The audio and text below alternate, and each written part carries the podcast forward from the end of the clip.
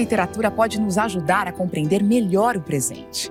O escritor Ítalo Calvino enumera diversas razões em sua famosa obra Por que Ler os Clássicos? Para ele, um clássico é um livro que nunca terminou de dizer aquilo que tinha para dizer.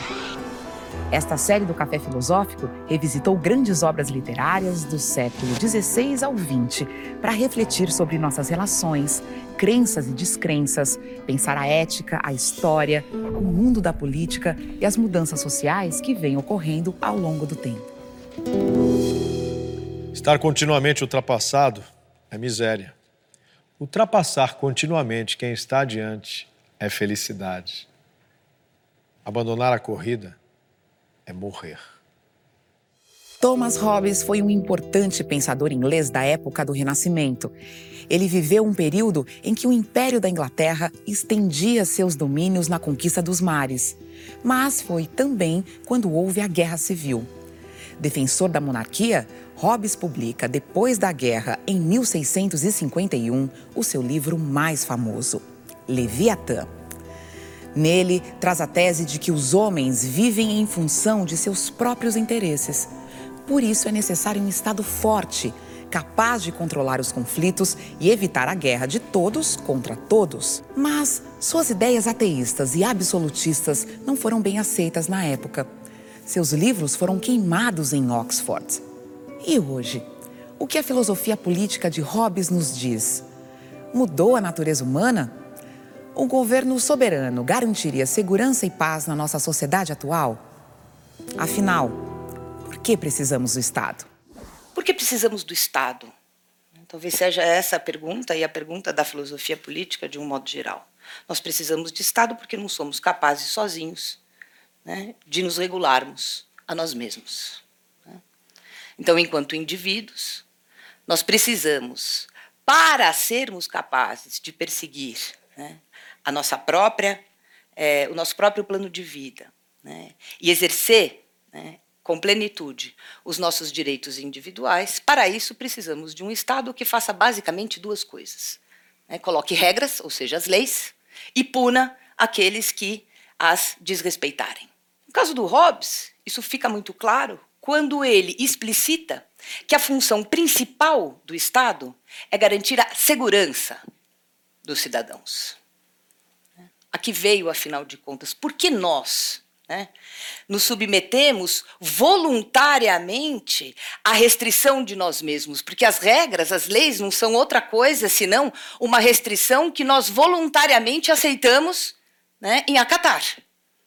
Por que isso? Porque consideramos que a restrição, de alguma forma, né, a imposição de limites, a imposição de regras, é condição necessária para a realização da própria liberdade individual.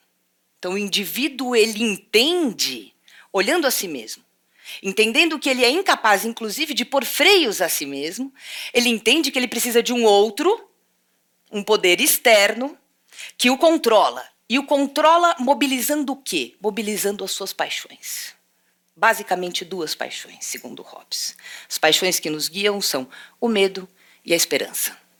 Então, o que o Estado mobiliza nos cidadãos é justamente o medo. O medo do quê? O medo da punição, de modo que ele, por temer a punição, anda dentro da regra, age conforme os limites impostos pelo próprio Estado, e, por outro lado, claro, o Estado também mobiliza a esperança dos cidadãos. Em que sentido? No sentido que eles detectam né, nessa figura repressora a condição necessária para a realização da sua própria é, felicidade. Daí a importância enorme do sistema de recompensas e punição, né, e punições. Ora, mas hoje né, eu, eu gostaria de falar menos do Estado e mais desses indivíduos. Em termos robesianos, eu gostaria de falar menos do Leviatã do que da natureza humana. Porque o que a gente encontra em Hobbes é uma antropologia filosófica, ou seja, uma concepção de homem, de humanidade, de natureza humana, que sustenta essa ideia de que a função primeira e máxima, na verdade, a maior função do Estado é promover a segurança. Então, nós reconhecemos, claro, né, como legítimo um ganho central, né, que é um ganho da modernidade, sem dúvida alguma, que atribui ao Estado, ao Estado constitucional, a função de permitir o florescimento dos indivíduos, sem dúvida. Né? É, e eu absolutamente não estou aqui para negar a enorme importância né, dessa ideia. Porque o que ela, o que ela é, é, nos, nos revela né, é que, embora sejamos distintos uns dos outros, embora sejamos indivíduos, o que quer dizer que somos indivíduos? Quer dizer que somos singulares, particulares, que temos as nossas próprias concepções de boa vida. Né?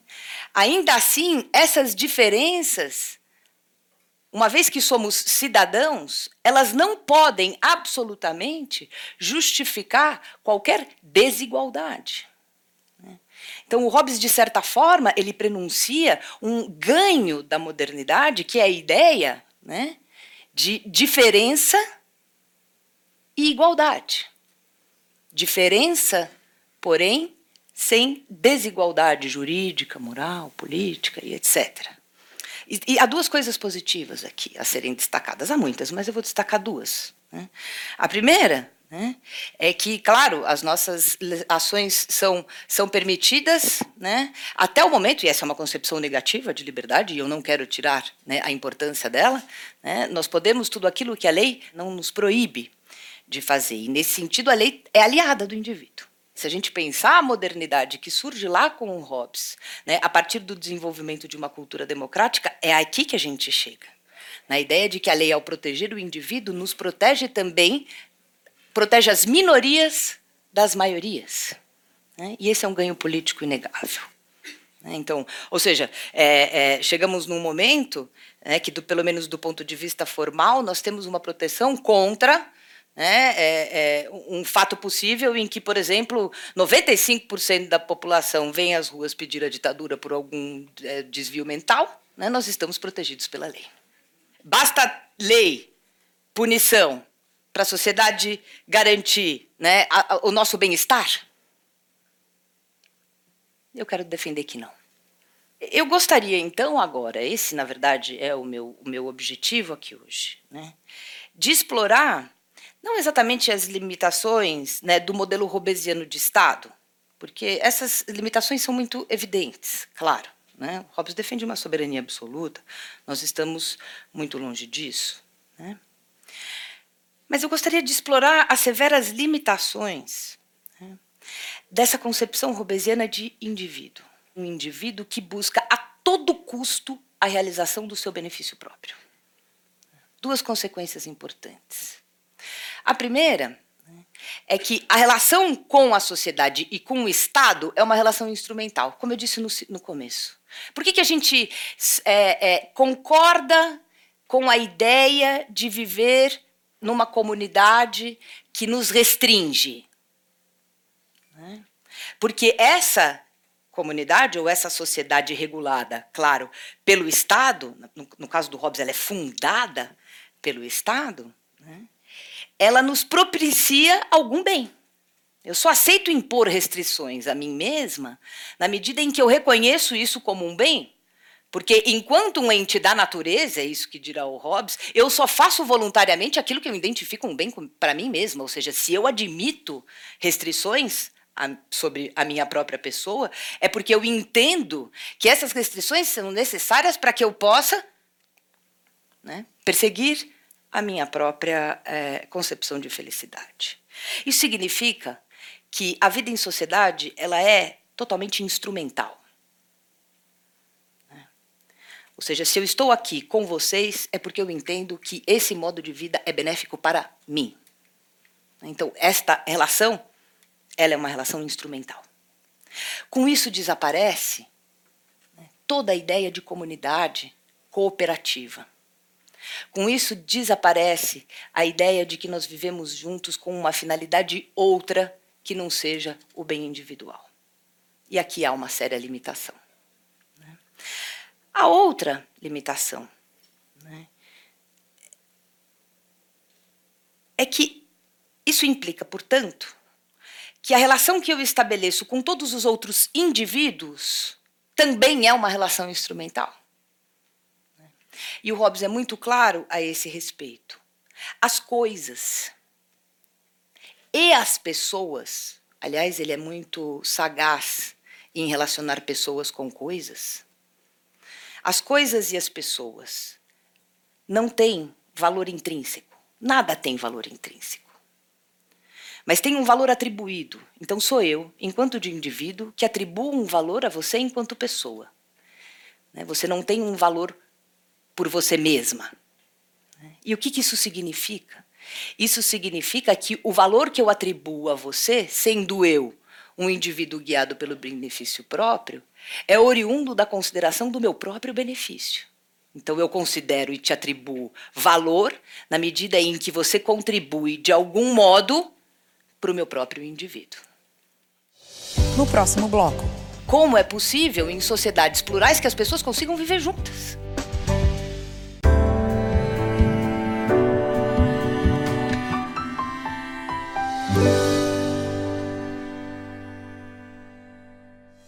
Hobbes pensa o indivíduo como aquele que sempre busca em suas ações realizar apenas o que ele considera um bem para si mesmo. Nada tem valor intrínseco, é o indivíduo que define o valor das coisas. Mas quais são as bases morais desse sujeito que está sempre agindo em benefício próprio? O valor de um homem, tal como de todas as outras coisas, é o seu preço. Isto é, tanto quanto seria dado pelo uso de seu poder.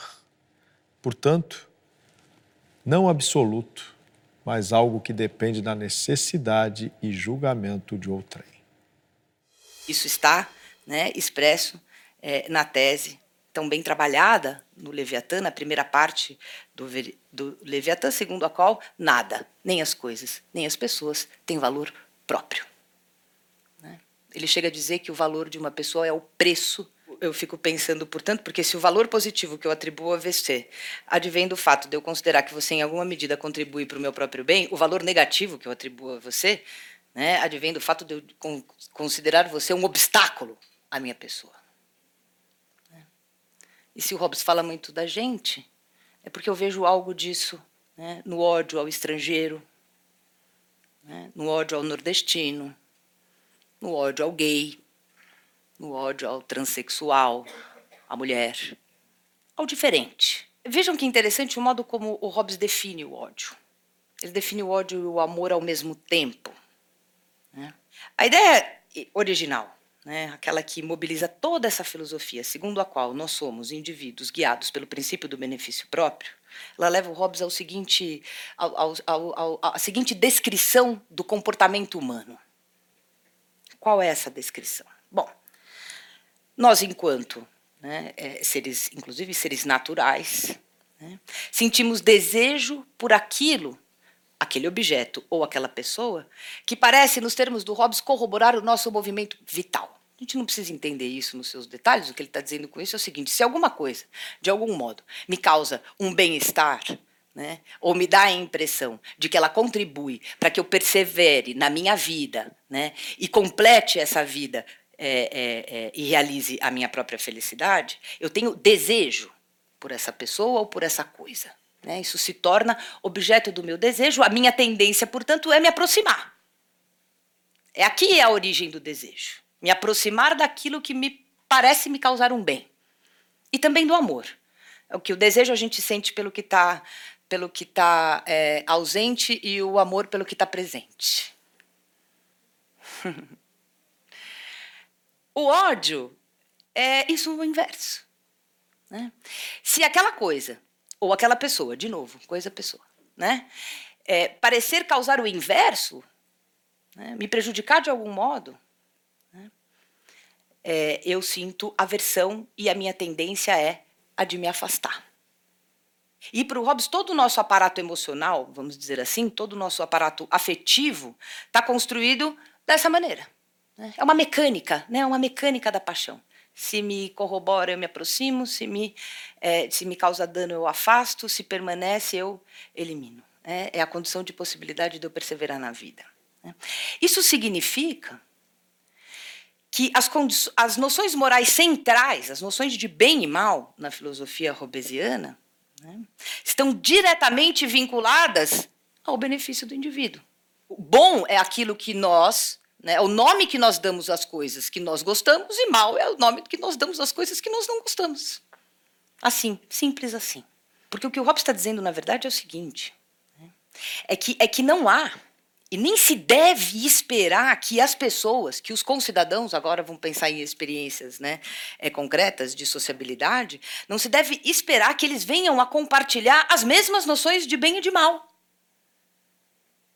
Dito de outro modo, há uma pluralidade de valores. E o grande desafio é encontrar uma solução na pluralidade de valores. O Hobbes não tem nenhuma expectativa de que haja uma redução dessa pluralidade de valores, há uma concordância de todos em torno, por exemplo, de uma mesma noção de bem e mal, né, ou do, do, do, da elevação de uma certa noção de bem comum, que não fira as individualidades, ele não tem nenhuma expectativa com relação a isso. E, nesse sentido, ele também fala, e fala de um aspecto muito positivo né, na construção de uma cultura democrática. Porque a pergunta que ele se põe a partir daí é uma pergunta que nós continuamos a nos colocar ainda hoje. Ou seja, como é possível em sociedades plurais que as pessoas consigam viver juntas? Como é possível a integração social? Sem ferir não só o indivíduo, né, ou a pessoa considerada individualmente, mas também as minorias.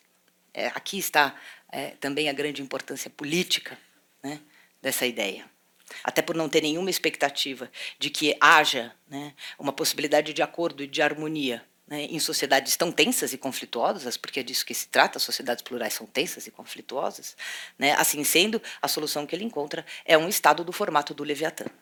Né, uma soberania absoluta, né, com poder indivisível, e com um enorme aparato repressor. Esse aparato repressor não é só o poder da polícia, digamos assim.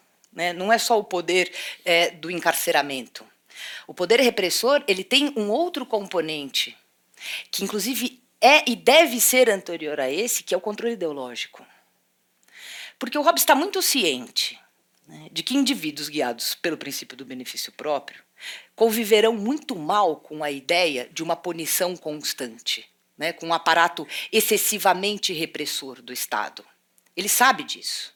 É um Estado excessivamente repressivo coloca os homens muito perto da guerra generalizada de todos contra todos, que é como ele caracteriza, como, é, como ele imagina a situação dos homens na ausência do Estado.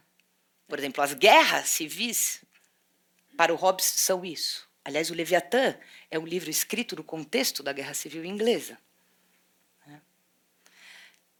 que, que elas são, as guerras? Elas são justamente o resultado desse momento em que o poder do Estado perdeu a sua força, perdeu a sua capacidade de ordenar esses indivíduos. Né? E essa relação, que é latentemente tensa, mesmo quando ela está sob o aparato repressor, ela vem à tona nos termos da guerra. Sabendo disso, né, ou seja, que só a repressão é insuficiente, a repressão, digamos assim, física, né? O que o Hobbes propõe é que, para além disso, o Estado precisa ter um enorme aparato ideológico.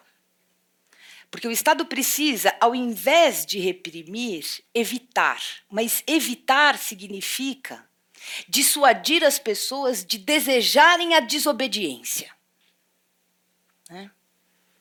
É isso que eu estou chamando de controle ideológico. Não é exatamente educação, é doutrinação. Né? Você doutrina para evitar que os indivíduos desejem desobedecer ao Estado. Ou seja, o tempo inteiro o Estado precisa manejar os medos e as esperanças dos súditos para que eles identifiquem no Estado o seu próprio bem e na desobediência a sua própria ruína. Mas ele deve ser capaz de fazer isso antes que ele precise reprimir. Por isso que o Hobbes vai defender, por exemplo, né? Uma certa ideia do que deve ser ensinado nas universidades. O Estado tem que estar sobre o poder da igreja nesse sentido. É a primeira grande filosofia a defender a submissão da igreja ao Estado, como nós sabemos muito bem. E por que isso? Né? Porque ele teme o poder ideológico da igreja, ele teme a capacidade né, que a igreja tem, a religião de um modo geral, mas principalmente a religião organizada em igrejas, de desviar a obediência dos súditos, ou seja, de levar os medos e as experiências e as esperanças dos súditos para um outro lugar. Né? Tanto que ele tem uma frase extraordinária que ele diz: nenhum Estado pode subsistir se alguém tiver poder maior, né? É, tiver um poder para dar recompensa maior que a vida e uma punição maior que a morte. Ou seja, é o céu e o inferno. Né? Enquanto os súditos temerem mais ao inferno do que a punição do Estado, eles tendem a desobedecer o Estado. Enquanto eles almejarem mais o céu né, do que os benefícios dessa vida, eles tendem a obedecer mais ao padre do que ao governante. Então, o que, que precisa? Precisa submeter a igreja ao Estado. Então, o Estado precisa cuidar né, das opiniões dos seus súditos. E o melhor controle das ações, diz ele, é o controle, é o controle, não é a formação, é o controle das opiniões. No próximo bloco. O ódio, né, ele se manifesta toda vez né, que o medo se torna latente.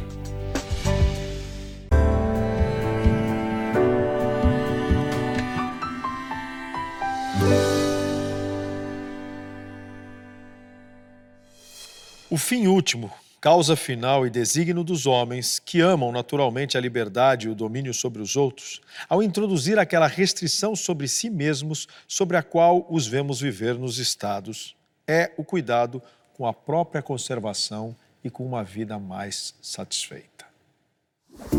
Se para Hobbes os homens diferentes entre si agem sempre em benefício próprio, então é preciso um Estado repressor com forte aparato ideológico para controle das opiniões. Por isso, Leviatã, o Estado soberano, é a forma que Hobbes encontrou para que haja integração em sociedades plurais. Não dá, diz ele. Isso é muito tenso. A pluralidade é muito tensa. Precisa de uma força que a domine, que a controle, que a contenha. Né? Por isso a ideia de um Estado como contenção.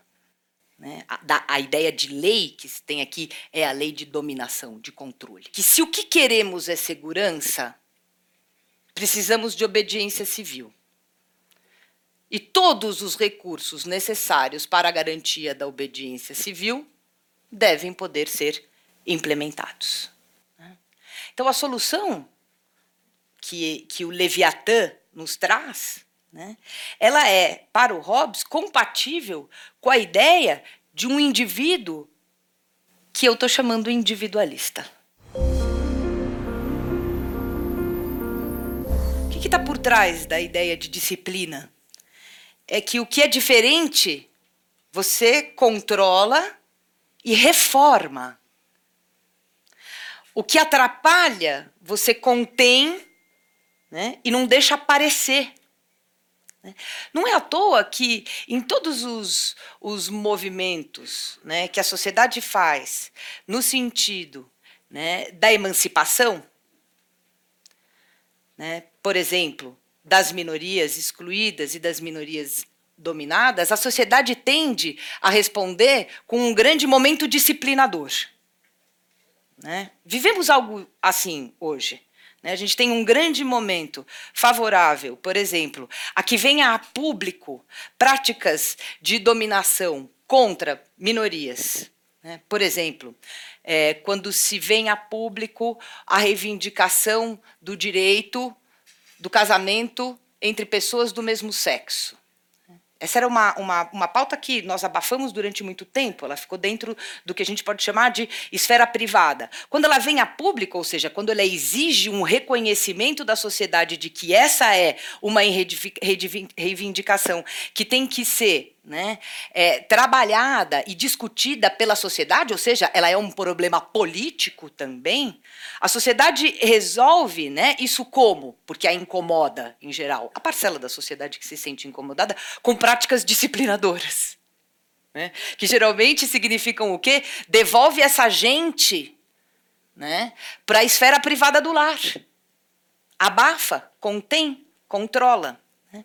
Com a mulher foi a mesma coisa. Quando ela aparece na esfera pública e diz, olha, a violência doméstica é um problema político, é um problema público e não pode e precisamos, portanto, borrar a fronteira entre o público e o privado para que essa apareça como uma questão que diz respeito a todos nós, porque não é um problema, né, é privado bater na mulher, né? Quando a gente traz isso para o que, que você, como é que a sociedade tende, né? A sociedade conservadora, claro, que está profundamente incomodada com essa mudança que significa finalmente a emancipação feminina, ela resolve com prática é, desse, disciplinadora, né? Ou seja, contenha, retorne, né, para o canto obscuro do lar. O que isso diz, no, ao fim e ao cabo, né, é que a disciplina é um instrumento profundamente antidemocrático, inclusive na medida em que ele impede, né, ela, ela visa impedir né, que questões que, que precisam, que tendem a ser trazidas por minorias excluídas e dominadas, entrem na esfera pública e sejam objeto de debate democrático. O que está ausente desse retrato obesiano desse retrato que o Hobbes faz de nós mesmos, eu poderia dizer a ideia de solidariedade. Seria um jeito de abordar isso. Ou, em outros termos, está ausente a capacidade de reconhecimento recíproco. A capacidade de ver o outro como um igual. Ou ainda a capacidade de ver o outro não apenas como um objeto que nos contempla ou nos atrapalha, mas como um outro concreto, dotado de uma história de vida, dotado de dificuldades, de seus próprios medos, de suas esperanças e também das suas próprias pretensões. Acho que algo que faz muita falta, ainda faz muita falta, né? principalmente em sociedades tão profundamente desiguais como a nossa. Ou, ou em sociedades ainda profundamente marcadas por formas de violência, de exclusão, de dominação. Porque o que está vetado para o indivíduo robesiano é a possibilidade de se relacionar com o outro, né, tendo um outro critério para além do seu próprio bem ou ainda a possibilidade de se relacionar com a coletividade com um outro critério que não o da utilidade, que poderia ser a cooperação. Isso significa que o indivíduo, este outro, a partir do momento em que ele me atrapalha, eu vou falar nesses termos bem coloquiais, porque eu acho que é disso mesmo que se trata, eu, desenvolvimento uma eu desenvolvo uma afecção em relação a ele, que o Hobbes deu o nome de ódio. O ódio, como um sentimento, é uma afecção, ou seja, é algo que nos acomete, é algo que vem de fora e que não conta em nenhum momento com a operação intermediária da nossa capacidade de reflexão.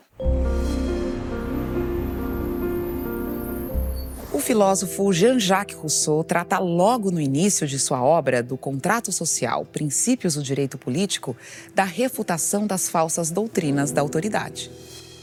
Eis diante de nós a espécie humana dividida em rebanhos bovinos, cada qual com seu chefe que por ele zela para devorá-lo. Da mesma forma que um pastor possui uma natureza superior à de seu rebanho, os pastores de homens, que são seus chefes, possuem também uma natureza superior à de seus povos. Assim raciocinava o imperador Calígula, concluindo facilmente por essa analogia que os reis eram os deuses ou que os povos eram animais. O raciocínio de Calígula conduz ao de Hobbes. Os pactos sem a espada não passam de palavras. É a resposta de Hobbes à proposta de Rousseau. É preciso a força para garantir a paz. É preciso o Estado repressor para que os contratos sejam cumpridos. E ainda em oposição ao filósofo francês que acreditou na natureza boa do ser humano, Hobbes decreta sua mais famosa frase: O homem é o lobo do homem. O Rousseau abre o contrato social dizendo o seguinte: esse retrato que o Hobbes faz dos seres humanos combinaria mais com o gado, com os bois, com as vacas, com os animais irracionais. O que está por trás disso? Né? É a ideia de que ele precisa pensá-los dessa maneira, para que ele também seja capaz de, então, definir um, e defender o Estado do tamanho do Leviatã. Né? E o que, que é né, essa definição do indivíduo que eu chamei de individualista à luz né, da filosofia do Rousseau? É um indivíduo incapaz de moralidade. É um indivíduo incapaz de liberdade nesse sentido. Né? Muito da minha fala é animada também por essa correção que o Rousseau faz no Hobbes. Né? O que ele está dizendo, sobretudo, é o seguinte: a antropologia robesiana está sendo forjada, Hobbes está pensando o homem com essa limitação, porque no fundo o que ele quer mesmo é defender a soberania absoluta. Está a serviço do Estado. Então é o contrário, né? Não é que ele começou com esse indivíduo e terminou nele, que ele quer defender essa forma de Estado e por isso ele precisou pensar o indivíduo dessa maneira. Seja isso ou não, né? O que é bastante interessante é ver que para o Rousseau poder alterar a solução política robesiana e poder então pensar né, numa solução, é, chamamos, digamos assim, mais democrática, na medida em que mais cooperativa né, e mais afeita a, a, ao comando né, de uma vontade que não é exclusiva individual, mas uma vontade geral, para que ele possa ser capaz de chegar aí, ele precisa pensar os seres humanos de um modo distinto do robesiano. Porque o homem robesiano só tem como solução de fato aquela imposição repressora de um Estado aos moldes das botas pesadas do Leviatã. Então, o que o Rousseau vai dizer, não. O homem é capaz de moralidade. E quando o Rousseau diz isso, ele é capaz de pensar a cidadania de um modo muito mais alargado do que o Hobbes. Porque os outros e a própria sociedade não são, serão vistos apenas de maneira instrumental. Né? Eles serão vistos como a própria realização, a condição da realização da minha liberdade.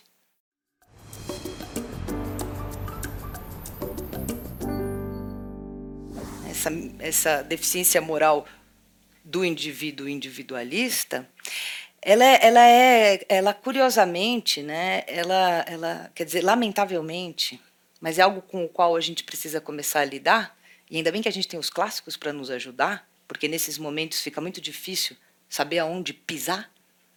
Né? Ela tende a se manifestar, ela tende a se publicizar, é isso que a gente está vendo, né, de uma maneira muito contundente.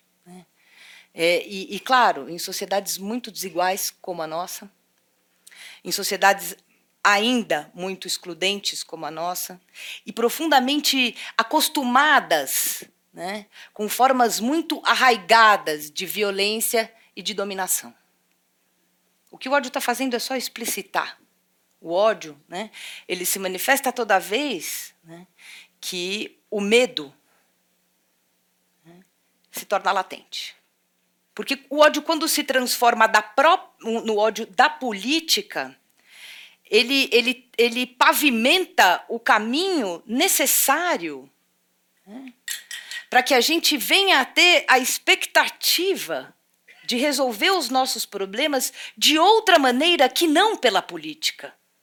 E é evidente que quando eu falo resolver os nossos problemas pela política, significa de maneira democrática, o mais ampla possível, com instituições fortalecidas, né, com a proteção dos indivíduos e também né, da esfera pública, para que nela possam vir a aparecer as diversas demandas, que são as demandas das minorias alienadas, volto a dizer, é disso que se trata em grande medida no Brasil, criar uma esfera pública favorável né? É que as, de, as demandas dos excluídos venham finalmente à tona.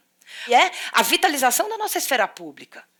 Que é a possibilidade de que as demandas finalmente apareçam e que a gente possa ir combatendo as formas de violência, que é disso que se trata. Né? Então, o ódio à política, né, que é alguma coisa que me preocupa profundamente, né, também na juventude, me parece que tem esse efeito altamente negativo né, que é o de desacreditar que a nossa luta é política e que é nas instituições do Estado Democrático de Direito que a gente vai fazê-la. Né? Só gostaria de lembrar né, que o ódio à política esteve antecedendo né, as ditaduras do século XX e também o, sistema, o sistema totalitário, no caso, por exemplo, da Alemanha. Nos tornamos inegavelmente individualistas, centrados em nós mesmos, idiosincráticos e cruéis. Profundamente cruéis.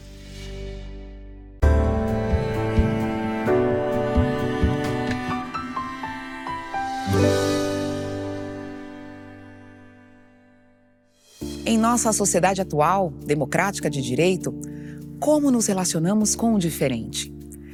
Temos nos inclinado mais ao ódio e à aversão ou à compreensão e inclusão? Pautas como diferenças partidárias, diversidade de sexo, de gênero ou raça, ou questões como a da maioridade penal são hoje temas polêmicos. A filósofa Yara Frateschi traz hobbies para nos ajudar nessas reflexões. Eu faço esse exercício de buscar o Hobbes para uma reflexão a respeito desse nosso desejo indiscriminado de punição do outro que se configura como um suposto obstáculo. Eu quero poder crer né, que esse desejo, enquanto uma afecção que se manifesta sem a possibilidade de uma reflexão crítica, ele pode vir, talvez, de algum modo, né, ser contornado, modificado, né, transformado por reflexão crítica. Que grande parte dos argumentos que sustentam ou pretendem sustentar aumento de pena ou redução da maioridade penal são construídos em cima de informações equivocadas, errôneas, falta de informação. Porque a, a, a mídia, em geral, ela tem mais interesse né, no sensacionalismo que o crime, claro, né, produz, porque ela também sabe que o que mobiliza a audiência são os medos e as esperanças dos súditos. Oh, Hobbes. Né? Ela sabe que o que mantém o sujeito ligado né, é ela ir reforçando o discurso do medo. Ele fica ligado na televisão, ele fecha a sua casa, ele tranca o seu filho no condomínio, ele não deixa o moleque pegar ônibus, ele vai entrando numa loucura e ele continua ligado na televisão. E é claro, porque ela sabe que nós nos mobilizamos sobretudo pelo medo. O raciocínio é muito simples. Como os, os criminosos né, são obstáculo para o meu bem-estar, para a minha segurança, né, para o bem-estar, para a segurança da população de bem, né, como os jovens são criminosos, eles devem, claro, ser retirados da sociedade. Em outras palavras, eles devem ser eliminados do convívio social. Mesmo que isso signifique jogá-los nas nossas prisões, que são verdadeiras máquinas de morte. Bom, claro, tem um contra-argumento instrumental. Né? Não funciona. Né? De fato, né? não funciona. Você tem dados públicos, você tem experiência de outros países, né, que deixam muito claro que a redução da maioridade penal não resolve o problema da criminalidade juvenil. Porque existem mais elementos na construção do comportamento humano além né, do medo da punição do Estado. Né? Por quê? Porque a construção de uma identidade né, ela se dá anteriormente, a partir das condições de vida reais, materiais, educativas, sociais, morais, cognitivas, afetivas que uma pessoa tem.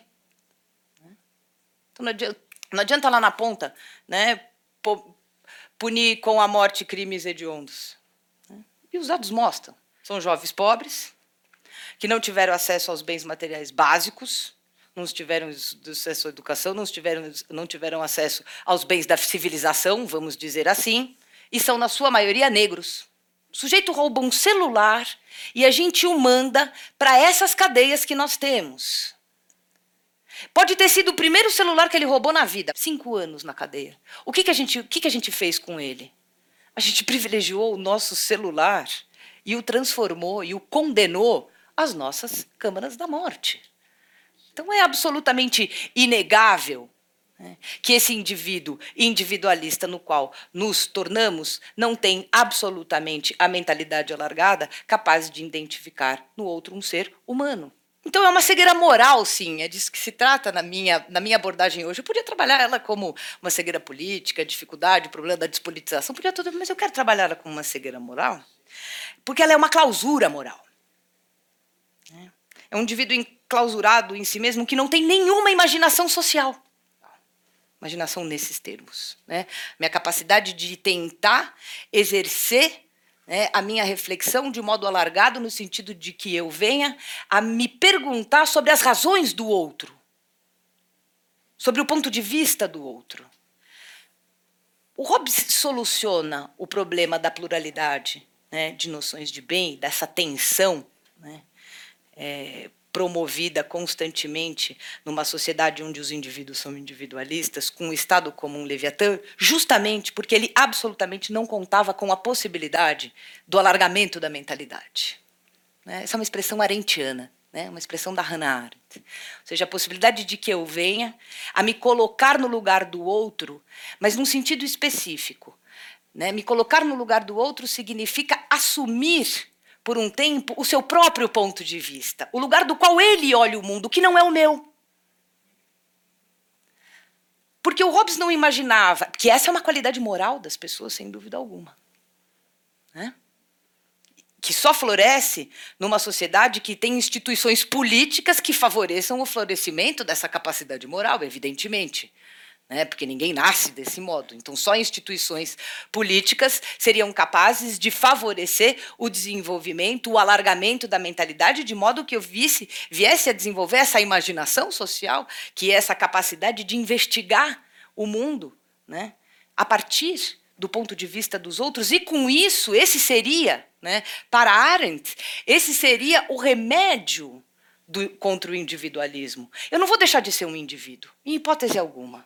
Mas eu preciso ser capaz de pensar né, no mundo, nos outros e nessa sociedade né, a partir, isso significa uma imaginação, a partir do ponto de vista dos outros que cá estão comigo.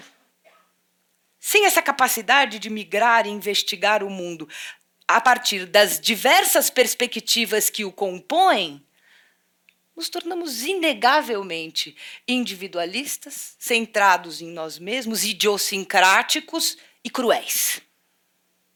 Profundamente cruéis.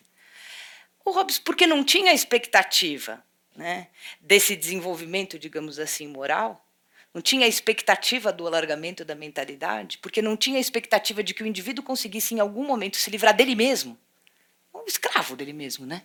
Em outro sentido é que ele precisa de um Estado como Leviatã, que é um Estado repressor, que faz por ele o que ele não consegue fazer sozinho. Essa é a ideia. O que é o Estado? A própria figura, pensem na capa do Leviatã, é a espada, é um homem grande, né? aquele homem zarrão, cheio de homens pequenininhos. O que, que são aqueles homens pequenininhos? São indivíduos indistintos, né, que se tornam indistintos só porque o Estado os contém. Aí resolveu o problema da pluralidade. Né, pela contenção, pela dominação. Não deixa a tensão aparecer. Você precisa conter. Mas por que, que precisa do Estado daquele tamanho? Volto a dizer. E por que, que mais? Né, o sistema do Hobbes é profundamente sofisticado nesse sentido. Ele conta que nós venhamos a nos identificar como seres incapazes de colocar obstáculos a nós mesmos ou de um desenvolvimento moral capaz né, de fazer com que a gente veja os outros de uma outra perspectiva que não a meramente autointeressada. Então é essa debilidade moral no limite, né, que eu reconheço em mim mesma, que faz com que eu aceite a submissão ao Estado. Mas eu, eu aceito a submissão ao Estado para não ter que me submeter ao outro. Né? Então eu aceito a submissão ao Estado para eu garantir o mínimo de espaço para execução, para consecução da minha liberdade individual. Só.